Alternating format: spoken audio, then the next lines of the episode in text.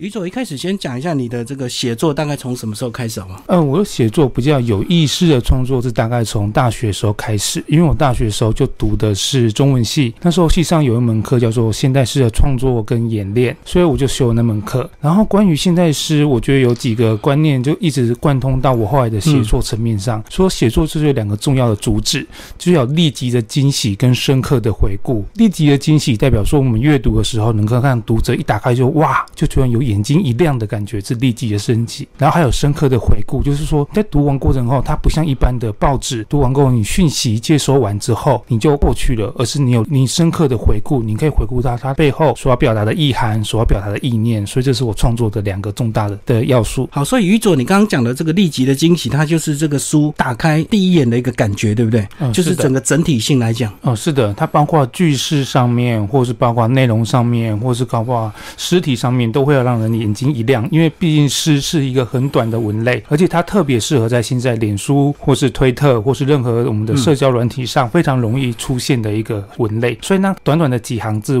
当中，你就要有一个立体的亮点出来让大家看见。所以这是立体的惊喜的意思。然后第二点讲到是这个深刻的回顾啊，那深刻的回顾是跟你过去的印象有关系吗？就是读完诗之后，要让呃所谓的读者有一个很深刻的一个形式这样子吗？呃，是深刻回顾可以有很多个层面方面。第一个深刻回顾，如果说就于一个抒情诗来讲，它深刻回顾可能是在于说，它要借由文字来勾勒出你某些深刻的情感。因为文学它就在强调一种某种同情的理解，我要透过文字、透过艺术将你的情感勾勒出来。所以，如果一首好的作品，它能是引起广大的共鸣的，像我们读的余光中、郑愁予他们的诗作里面，都常常会有这样的成分。然后，这就是立即的惊喜跟深刻的回顾。我们深刻回顾可以是对于情感的回顾，或对于事件某种醒狮，像现在很多新闻师啊，或是关于一些警示，关于对事情事件方面有很多思考，我们写下来的作品，其实也能够提供一些深刻的回顾。那你为什么会用这个呃新诗的形态来创作？因为如果照你讲所谓的深刻回顾，那应该呃我用这个呃比较短篇的方式或散文的方式，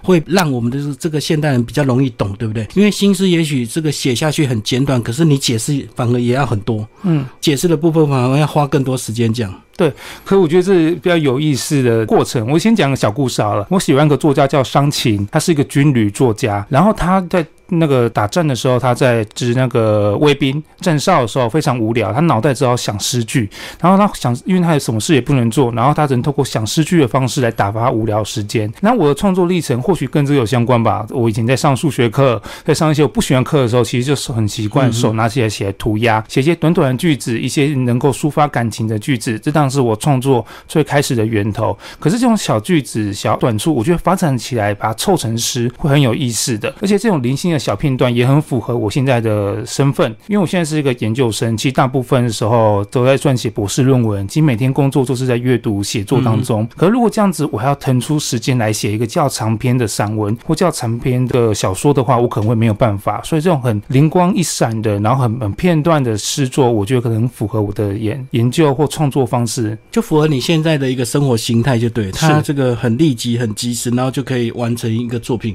那这个你作品完成之后。后你你会放吗？就是放个几天再重新的阅读这样，因为我知道每个习惯不一样，有些人写了就剖出来，有些人可能还要过几天再回味一下再修改。哦，是，我觉得这有点像面包的做成呢，因为有些面包它就适合一定要发酵，一定要发酵个两两三天，对，然后或是像老面团一样，它一定要经过一段时间时间的淬炼或者时间的等待，它的那个厚的文学里面的厚度深度才会出来。可是有些稿件是因为我被邀稿，我被要立即的回应很多事情，回应像是太阳花运动，回应很多劳基法修改，回应很多关于现在时事方面的问题，或回应之前小灯泡关于废死刑与否的问题。我都要立即用写诗来回应他们，然后所以我这个东西就要很快的、立即的把它展现出来。可是这样的作品，我反而没有收录在我的诗集里面，是因为我诗集我还是希望它是以一种散文，是一种优雅、一种缓慢的节奏在阅读。我希望大家接触到我的作品，没有那么多太多的积极控诉的情绪，或者关于社会事件的那种很激昂的东西。因为我觉得那激昂的东西就在那时候就已经过去了。我想留下来的作品是一个叫抒情、叫深沉、叫能慢慢品味的作品。所以这个是对你自己作品的一个区别，就对了，就是呃比较及时的，就是直接可能报纸就复刊就抛出去了。那如果会收集在作品里的，都是你比较内敛、比较醒思的一个部分，然后是比较深层的一个地方会收集在这里。哦，是，我就像煮菜一样，你可能是为了要工作，你要煮一个很素食的面给你，素食的卤肉饭给你。可是回家之后，你对着灯，在某个夜里，你可能会自己慢慢炖一锅汤，麻花嗯汤炖完之后慢慢来喝。我觉得那就是我现在写这本诗《气之河》的心情。那是在一个多半是在深夜，我论文告一段落之后，然后我缓慢着打开我的笔记本，或打开一个空白的 Word 页，然后敲下一些关于今天的感触，嗯不为了别人，不为了发表，不为了我的指导教授，不为了任何事情，只单纯想记录下我的心情。所以《气之河》是这样的一个作品。可是这个当下这个记录，最后你还是把它集结出来成书嘛？所以在你这个 key 字之前，你有想到这个读者的一个观感吗？还是纯粹就是个人的角度的一个呃抒发这样？这个可以分两个层次来谈。我在书写过程中，当然是没有特别在意读者这个存在。可是当你累积大量的作品的时候，你要发出去的时候，我觉得它会比较像编辑这个一个 CD 概念，或是像金明大哥在嗯做广播节目，像排歌单的一个概念。我们哪一首歌要先进，是进哪首歌之后，我们要接哪首歌，它情绪才会连贯。所以我在书写过程中，我可能没有那么在意的读者。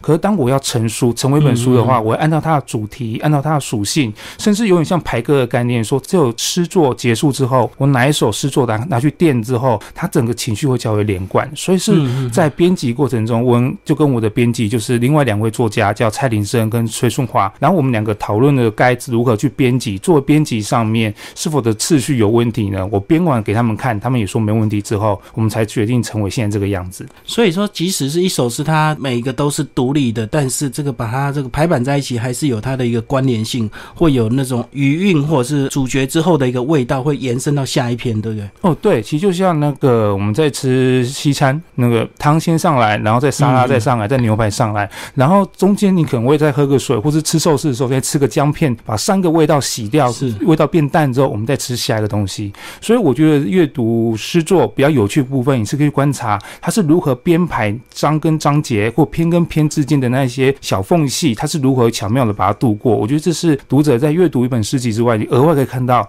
编辑者他用心的地方。对，我们刚刚聊的是书的章节的部分。那如果我们再把这个题目再放大一点，这个作品跟作品之间，著作跟著作之间是不是有关联性？那是不是先来帮我们介绍你的上一本诗作跟这本的诗作有没有什么一个呃延续性？这样，嗯延续性当然是有的，因为我是一个现代诗的研究者，也也是一个创作者。做研究上面，我会常常会看很多人的作品，然后发现其实作品和作品中，即使他不明讲，可他的思绪会被连贯着。所以在我早期的作品《时序在远方》，它很明显就谈时间的关系，时间以及时序是如何在我生命中构成情感。因为有一阵子我在花莲读研究所，嗯然后在花莲的时候，你可以那时候因为那时候陆客还没有很多，是然后人比较少，然后山很大，然后我记得我住的窗户门一打开就会看到山，嗯嗯然后山就远远的看着你，那感觉你就觉得自己很渺小。然后那时候我就开始观察周遭的事物，开始透过一种奇异的眼光，我会看着我家前面那一朵树，今天开了没？今天开了几朵？然后今天又变什么颜色了？然后因为我每天都在那个窗前写论文，我会感觉到时间一天一天一天在演变。那演变不是日历失掉那种演变，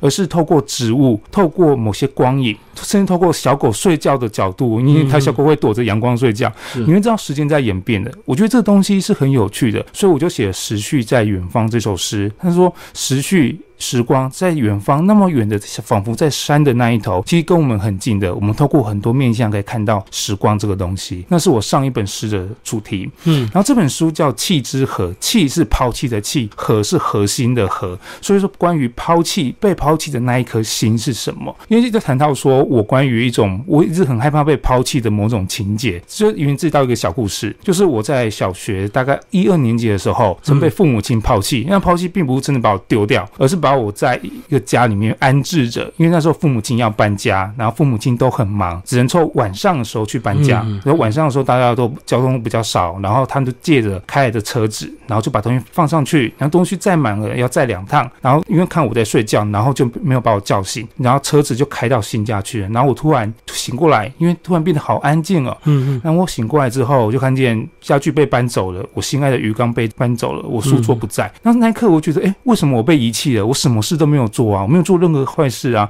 我今天是个好孩子啊，可为什么我被遗弃了呢？可是我觉得这个遗弃的经验仿佛会会烙印在我身上，在我日后回想很多过程里面，我都发现说，我很怕成为被遗弃的那一方。所以在聚会的时候，例如大家唱 KTV，我总是。会倒数第二个走，因为我不要最后一个走，最后一个走，我我就觉得我是被遗弃的，整个仿佛整个空间都不在了，我是我是最后一个被留在这边的人，所以称为这样的的一个心情，我觉得在日后我在写作的方面，我很在意缺席这件事情，某个东西缺席了，某个时间，特别是被时间拿走之后，某个事物它缺席了，所以我会比较联系，就是说时光缺席气之和，这是我一个几个概念，然后最后成品成品在这两本书上。上面这样子，其实你刚刚讲到你这个小时候的经验，我相信有些人大家都会有这样的经验。可能你睡个觉之后，爸妈出门，他没有跟你讲，然后你就以为你被遗弃。那你那个状况是更严重，就是说你的家具全部都不见，或者是你的东西都不见，所以你就会误以为是这样子。可是长大之后，你必然还是会理解那个状况。那到底是当你理解之后，这个他怎么样在你内心中无形一直在影响你，还是说因为你这个私人的一个个性，你你对一些小细节你会特别的敏感？从从中去研发出你的一些感想心得，变成一个作品，是不是因为这样的关系让你特别在意那一块？要不然照理讲，其实我像我小时候也有这样的经验，可是其实长大之后，我理解那个状况之后，它就是我记忆中的一部分，我并不会去从那个地方去延伸出我的新的创作。这样，那为什么你会去延伸出来？这也蛮有趣的问题，因为我最近在看很多人的写作传记，他们说小时候都有个共同点，他们都是一个人长大了，他们都会在某一段时间里面，他们都是独自一个人的。我觉得独自一个人。东西会养成很多人的性格，可是他反而也在某种程度上让我更加深的确定说我是一个被遗弃的人，我是一个人而已。因为我小时候从台北搬到嘉义来生活，然后那时候父母亲他们因为某某很多事情上面的的分歧，然后他们就把他们仅有的钱平分成两份，一人拿一份就离开了。他们没有离婚，只过了很长很长的分居生活。然后那时候我的妹妹，我跟妹妹年纪很小。有外婆照顾，所以从我妈妈到工作，到我放学那时候读半天，还是一低年级读半天，然后到到我妈妈回来，这大概七八个小时都是我一个人在家的。我就吃饭的时候才到外婆那边，然后看到我妹妹，那其他时间都是我一个人在家的。所以这东西其实在我我相信很多人都是所谓的电视儿童，对，回家那个钥匙打开电视，然后靠电视养大的，很多人都是。可是为什么我会成为？反复在提起这件事情呢，我觉得跟我写作者有关吧。写作的人都是跟自己过不去的人，嗯，因为你过不去，所以你有事情想说。如果你过得去的话，你就只是情绪过去就算了，每天就这样子啊。这么多新闻事件，我们过去就算了。可写作都是过不去的人，他因为有过不去的事情，过不去的心情，在内心里发酵着。那发酵就像一个面团，时间到了，你可以把它做成一个面包出来了，或是像一锅很棒的卤汤，时间到了，它就可以卤出一个很棒的鸡脚、鸡爪、鸡脚。鸡腿出来，可是它或许它只是像一个潭水，它让你隐隐的发臭发酸着，然后等时间到了，你必须要去拨开你的肉身，去直视它，直视那个核心到底是什么在发臭发酸。所以我现阶段对我一个历史，因为我也活到三十多岁，等再过来就四十是一个人生更重要的阶段，所以我在希望在四十这个所谓的分水岭之前，把我内心的那个不安的情绪，或是被抛弃的情节，把它整理整理挖出来，然后透过书写的方式来告诉大家说。因为苏姐也是在寻求一个共鸣，嗯，想跟大家说，我不是孤单的，或许你也不是孤单的，我们都有共同的经验。所以你预计四十岁把这个东西挖好之后，就进入下一个阶段。然后这个下个阶段总是它要有一个特别的一个事件，并不是说过去的情感或回忆能够说断就断吧。嗯，对。但是所以我应该所谓他所谓三十而立嘛，可就我自己还是大三十而无能为力，其实大家做什么事都有点厌世感，无能为力。所以我们后后来就把这时间往后调，调四十岁这样子，对不对？然后。四十岁可能之后你可能要负担一个家庭了，现在我还没有。虽然我觉得我的年纪已经很多开始负担家庭了，可是因为我在读博士班，四十岁之后，我觉得我应该成为一个更成熟、更独当一面的大人。我不能再那样的多愁善感了，我不能再在面对我的工作上、面对我的事业上，或是面对我的家人上，我不能再无缘无故的。处在一种被抛弃的情绪里面，我不需要让这东西摆落它。我觉得写作是个很好告别的姿态，例如写一封信给你的前男友，跟他说我不再爱你了，或写封信给自己，告诉你自己说你应该长大了，或是写一封信给未来的自己，让知道说你已经告别，你已经不是那个小朋友了。那些让你害怕的情绪，你想被被保护的心情，其实你在成长之后都会得到那些东西的，不用再害怕了。我的心情大概是这样子哦，所以你预计是用呃作品或者是呃成立一个家庭来对过去的那种被抛弃的感觉做一个这个结束，就对。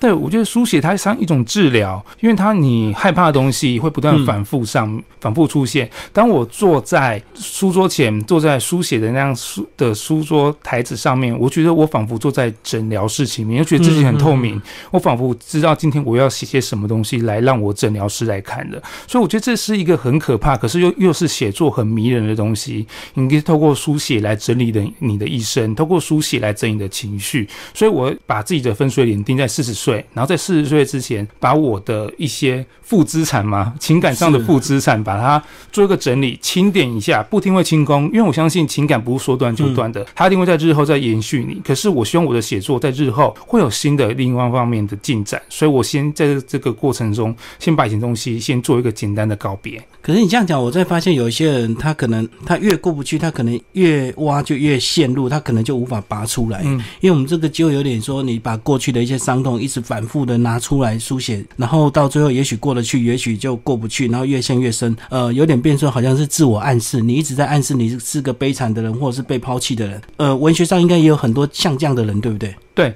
是的，没错。就像我《气之河》的第一句，我写的一句话，我觉得可以跟大家分享一样。嗯，我写就是说，单逆是一种恶习。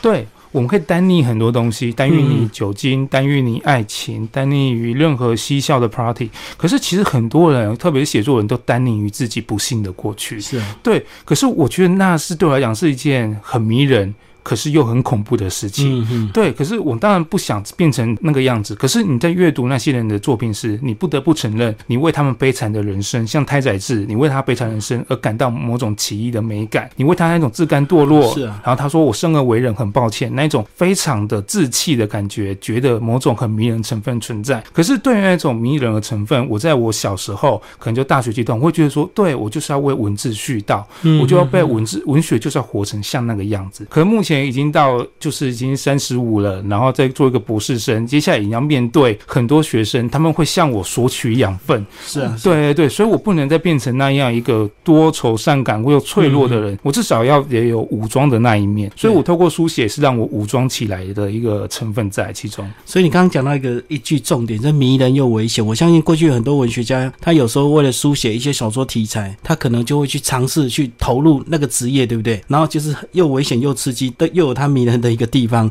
就是可能有些人为了写一些那个呃比较这个悲惨女孩子的经验，他就真的去陷下去，就从事那个行业了。是对，我觉得这有趣的部分呢，因为文学一个部分，百姓有讲过一句话，文学就叫人使人同情，叫使人有同情感，有同理心。可同理心的方式有什么？有人是设身处地去想，只是用想象，对，想象感官而已，对不对？像例如说我们拍电影，一个杀人犯，他不可能真的去杀人，然后才去演那个角色嘛。是啊，对，我觉得尼可拉斯开机他。在演《源于赌城》，他演一个酒鬼，然后他的方式真的是酗酒，酗酗一个礼拜这样子，然后然后就会投入那个那个情境。可是如果作为一个写作者或者报道文学上，如果你要进行某一个特种行业或特殊的活动，你把自己变成个卧底在其中的话，那确实会有某种很第一手资料拿取出来。可是我毕竟不是那么激进或是那么的为文学殉道的人，而且我写的东西其实没那么的报道精神在，我只是想要把自己的心情记录下来，所以某种成分我还是可以保留自己的完整性，或是保留在把自己放在一个安全的位置上面。好，那接下来我们就来聊这本作品。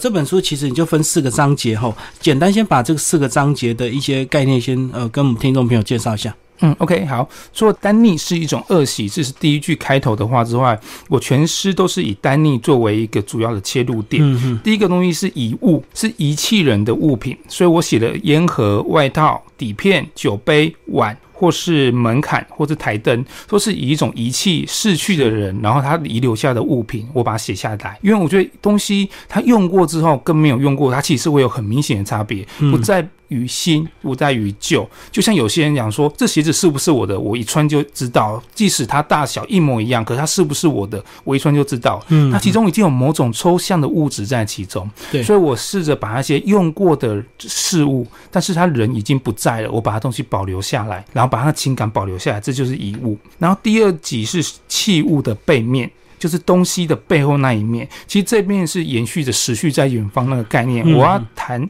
那时光如何在器物上面做一个变化，因为我觉得世界上最厉害的变的魔术师就是时光，他会把东西变成另外一个样子，东西变旧，变得锐利，把美艳的女性变得老，这样子，嗯我觉得它是很有趣的概念。所以我写了像铁器。铅笔，或是盆栽、纸牌，或是皮尺，或是词典这样东西，看时间在上面是如何作用的。然后第三部分是废墟，废墟的方面就比较具体的，前面是写的比较抽象的情感，对，第三部分废墟是写我几个我在台湾，台湾其实很多文字馆，很多废墟，不论是房子盖起来盖一半没盖好，建商就跑走了，或是一些搬家了，然后但是东西还留在那里，就废弃的房子。对废弃房子，我觉得它是很有趣的概念，因为它的概念跟第一跟第二集的东西一样，都是一些器物被时光影响了，都是一些东西被用过但留在那里了。嗯所以我觉得废墟这个这一集就是前两个的的具象化，以及变成一个场景，以场景作为一个主要接、接续的一个概念。然后第四个部分就是小事，小事是算整首诗的结尾了，是算一些我没有整理到的小念头，一些生活上的小笔记，把它放到小事，变为一个比较杂的一个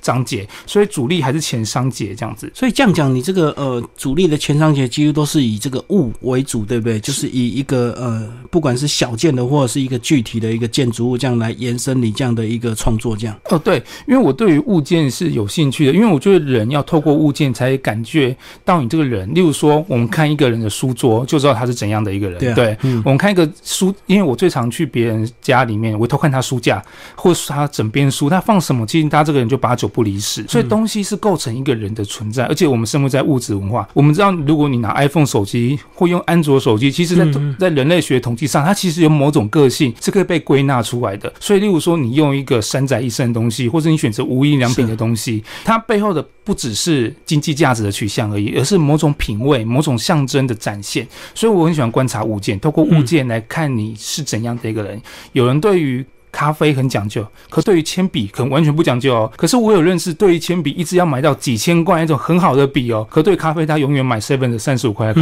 啡。嗯嗯嗯对，我觉得这就是非常很有趣的物质概念。我觉得我观察到这一点，是我在读研究所的时候有修修到相关的课程，然后我觉得这个概念跟我创作上面其实可以做个结合，所以我会很观察对于物质层面的。所以我在集一、集二、集三，就是关于各种物质从大到小的一些记录。所以这样讲，你自己呃聊到这个你的观察，那你自己个人是对哪一方面有特别在意或特别注意的一个东西？其实我很喜欢一些奇怪的老东西。哦 例如说古古物的，可是当然以我价钱真买不起真正的古物，可是我喜欢以前仿古的东西，嗯，对，仿古的，对，这个仿古那个当然是会比较，或可是以前用过的秤，还还有一个东西叫支票机，不知道这吉米大哥有没有听哦，过以？前要对，要压下去那个东西，是现在这样吉米大哥知道那个东西，我觉得很有意思，因为现在没有没有人用那种东西了。啊然后我在那个一个奇怪二手店看到它，我问他说这是什么？还有支票机，我说什么是支票机？因为我在我的小时候已经没有那样东西了，嗯嗯嗯我就把它买回来，就摆在我桌上，我觉得很有趣。然后或是一些奇怪的小台灯，就那灯泡明明已经不能用了，找不到那个灯泡的 size，因为我现在都用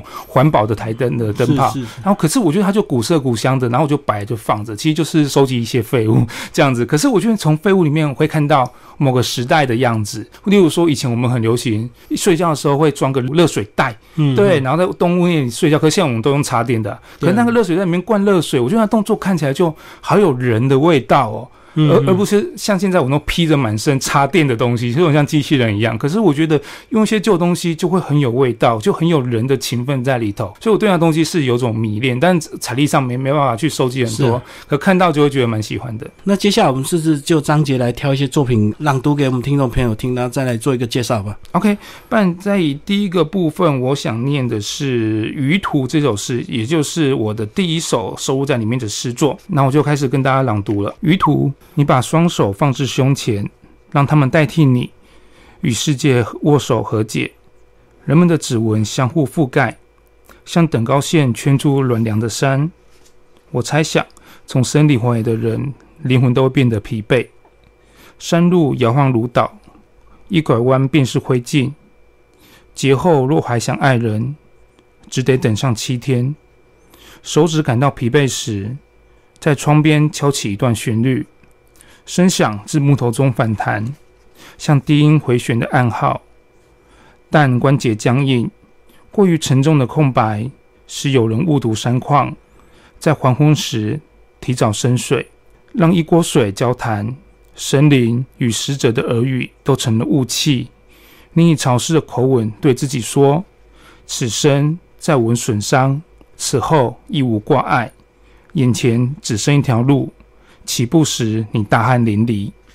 这个跟三难的一些新闻事件有关系吗？你是看到一些新闻有感的吗？呃，对，应该是说我对于死亡其实很害怕它，嗯害怕它时候你会越想越研究它，去理解死亡是怎样的一个事情。所以刚才就是金明大哥很精准指出，它是关于死亡的意象。我说鱼图就是鱼，就是你最后的那一条那一小道路。段路，对，那一嗯小段路了，嗯它其实全部都全部都是死亡意象的了解。例如说，节后还想爱人，只得等上七天，是因为七天头七之后，你的灵魂才会再回来世上，才去看望你最想爱的那个人。其实跟电影《与神同行》比较有相关吧，因为我觉得那个《与神同行》那部电影，如果听众朋友如果有看的话，我觉得那概念还是蛮有趣的。然后，例如说，你把双手放到胸前，然后代替你跟世界握手和解，就是你在死之后，李医师可能把你手像双手交叉的，嗯可是我觉得你在死的过程中，其实你在跟世界和解的，没有什么东西是放不下的，没有什么东西是带走的，除了怨恨之外。所以我希望每一个人在走之前，包括我自己，因为我是很害怕死亡的人，嗯嗯，所以在走之后能够跟世界和解，没有什么是放不下的。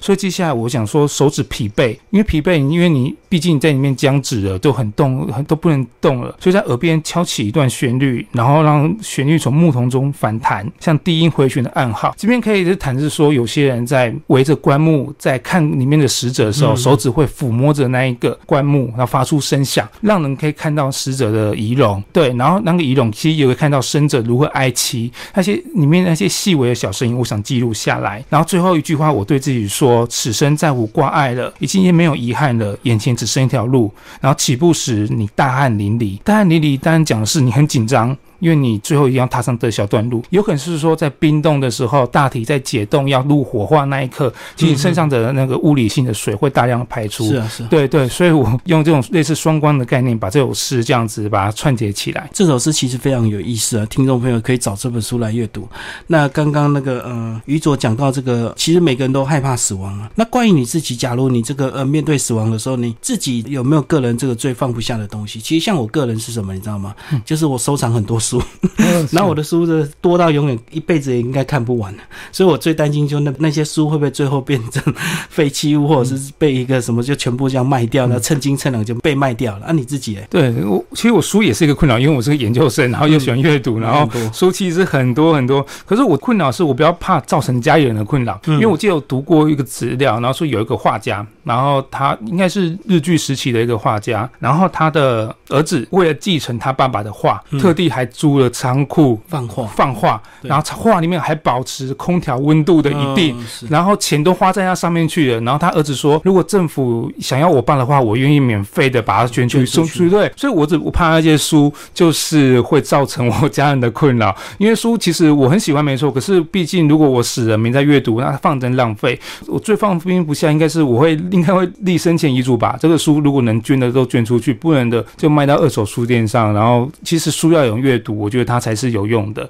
对我只是我只是比较担心这一点而已。对啊，所以我们两个担心是一样的。像你三十几，我四十几，那其实呢，呃，有时候在想那个国人平均寿命七十五岁，是好像也是二三十年 要去思考这些问题，对不对？所以这个买书容易啊，其实最后要处理其实蛮辛苦的。而且书呢，说实在，二三十年也放不坏，甚至一两百年其实也放不坏。对，没错。好，接下来我们来介绍第二集。第二集叫烟好了，烟寂静的夜，以烟雾代替言语，在我们体内喋喋不休。你将烟草摊平，以一张极白的纸包覆，神色宁静如霜叶。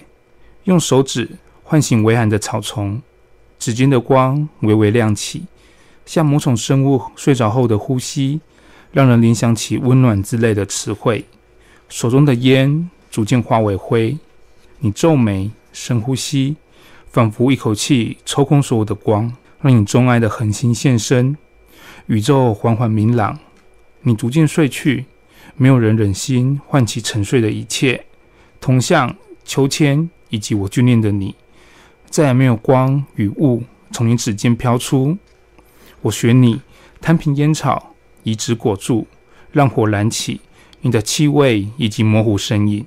烟像静脉蔓延。每一口烟草都在我心肺里复苏一个安静的夜。你从烟起到最后，还是隐隐含有这个死亡的意味啊。哦对所以烟最后烧尽了。对，烟最后烧尽，而且说再也没有烟与雾从你的指尖飘出。你说吸烟者那个人已经不在了。其实我的身边很多人都吸烟，包括我父亲也是会吸烟的。嗯嗯，然后可是，然后我阿昼就是我爷爷的爸爸，他也是会吸烟的。然后而而他吸烟的牌子已经就是某种很古老的牌子，因为我不抽烟，我不知道那个牌子是什么。然后已经很久没有看到他了。然后某一天，我又听又有我周边的朋友又去点那牌子的烟在抽。我说你怎么抽这么老的牌子啊？他说就习惯啊，从小我爸妈就、家人就抽这个牌子。我发现说这个东西是会延续的，对，而且我偶然看到这个我阿昼抽到的牌子的烟又被一个人拿起来抽了，我就想要说，我阿昼手指已经再也无法点起这一根烟了，可是那个烟的情感却又又另外一个人传到另外一个人手上。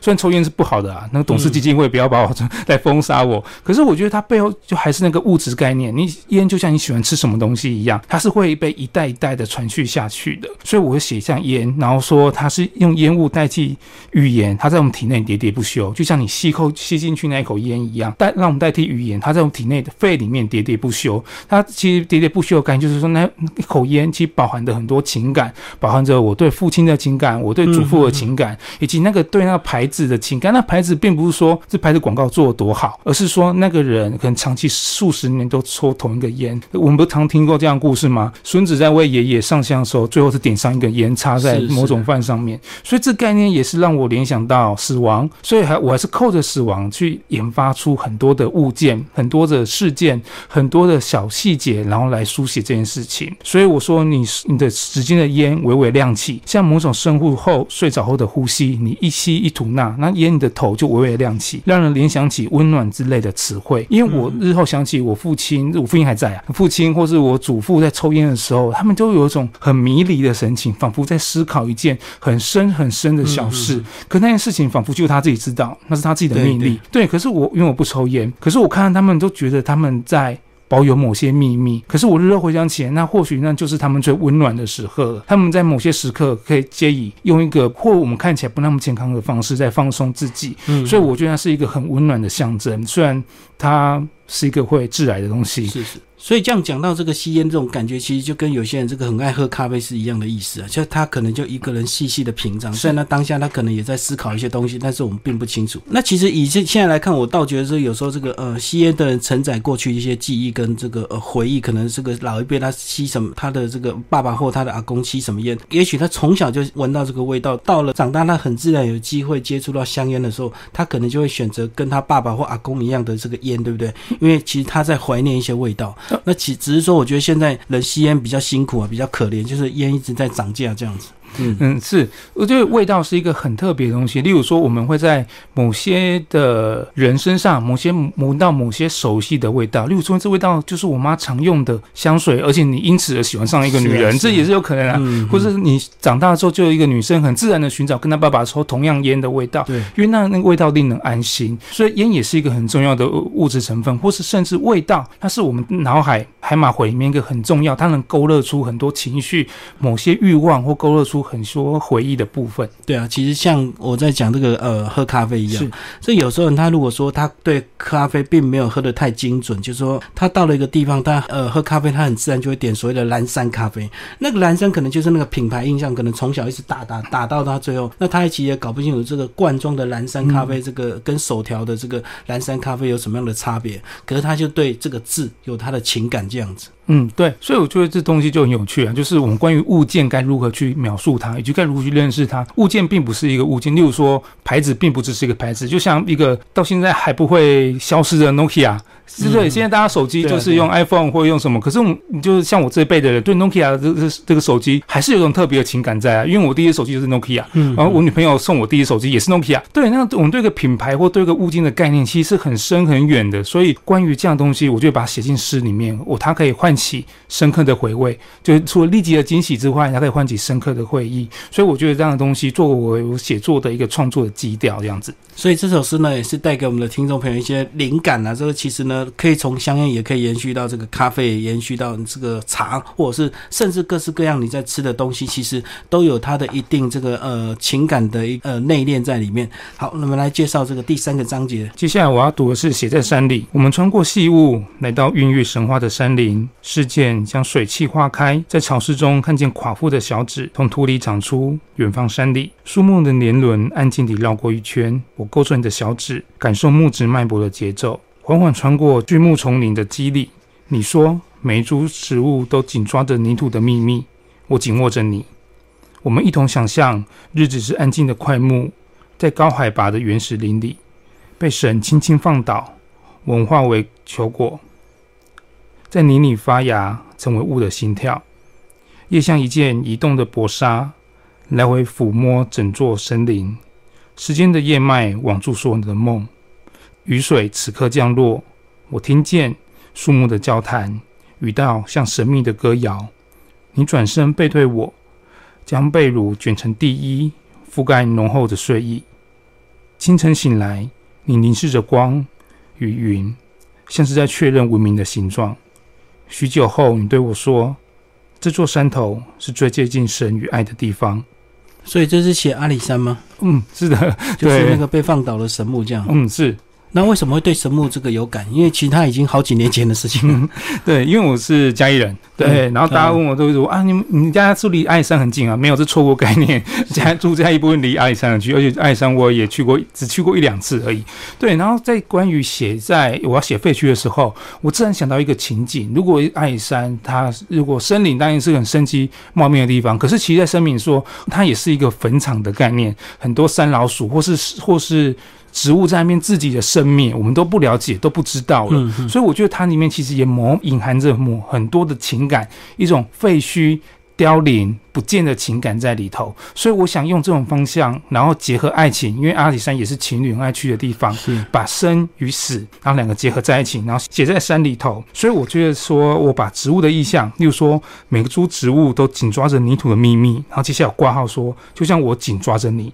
所以人跟植物是一样的，我们共同拥有这一片天空，共同拥有这个时空的里面的嗯所有东西。所以我们想象到盖好把的食物。那个原始里面，神木被轻轻的放倒了，然后在泥里发芽，成为雾的心跳。我希望把这些关于山的景象、关于山的意象、是，雾、树，然后泥土、秘密、安静的快木，都把它结合在一起，变成环环相扣的意象。所以我希望大家读这首诗的时候，你的意象是不会被其他东西所穿破的，它能很明显的表达出这是一首很结构完整的一首诗，是关于阿里山描述一首很深的诗。所以最后结尾，我想说，清晨醒来，一对情侣他们这样说道：“你凝视着光与云，就像我们在看云海这样子。”是啊，然后像在确认文明的形状。许久后，你对我说：“这座山头是最接近神与爱的地方，神就仿佛是时光，爱当然是彼此的爱情。因为你看着日出缓缓的升起，就像时光缓缓的升起，所以我觉得把结尾放在这里，一个假如一个说话说话者是个女生，转头对男朋友说：“这个山头是最近神与爱的地方。”我觉得它是一个很温馨、很可爱的结尾。这样子，相较其他几首比较悲观、比较有死亡印象，我想换个口味，就像排歌的概念，在这么多很荡的歌之后，我先选这首歌嗨一点的，嗨一点，比较有一点情绪的，比较觉得温暖可爱的东西。我觉得大家能够转换一下这种对这这本诗集的一个改变，这样子。所以这样子还是从这个死亡开始，后来只是最后一句很这个技巧性的带入最后一句，所谓的比较正面的能量跟希望重生这样子，最后接近爱的一个地方。嗯，对。其实生跟死其实一体两面，你害怕生气，也害怕也害怕死亡。就是我既然害怕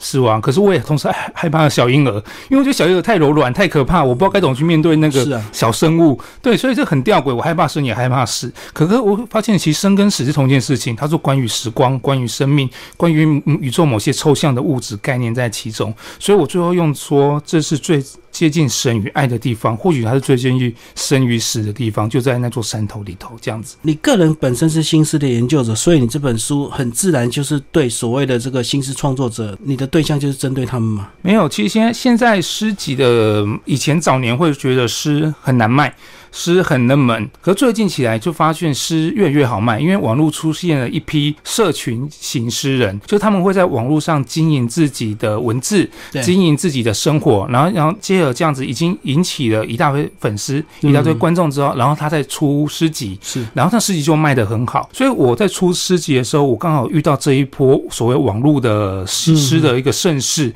然后我觉得蛮特别的。可是我的创作路径并不是这样子的，因为我还是比较老派。人，毕竟我已经离那些网红年纪已经有一段时有段时间了，所以我创作方式还是会向比较前行代的诗人致敬。例如说，在我作品中，大家如果细心的读者或对现在是比较有了解读者，可以读到罗志诚的影子，读到杨牧影的，读到雅璇的影子，读到那个余光中或是郑愁予的影子，那些东西都是我的养分。所以我的东西是从他们上面获取这些养分，然后来进行我创作。然后，当然我的作者群，但是我希望。能够越广越好。可是我觉得我并不是的文字，并不是属于网络上那些社群型文字，他们东西比较有疗愈性，他们能够能治疗很多东西，因为他们彼此就有一个社群的概念，相濡以沫。可是我的东西，我比较围绕着一个主题在书写，所以我在本质在书写的本质上会有许多许多不同。可是我觉得这是好的成分，我觉得大家都有在各自努力的方向，我还蛮喜欢这样的目前一个繁花盛开的一个形象。呃，新的网红有他新的经营方式，那我有他追随。觉得这个粉丝喜欢他的言语，他的创作，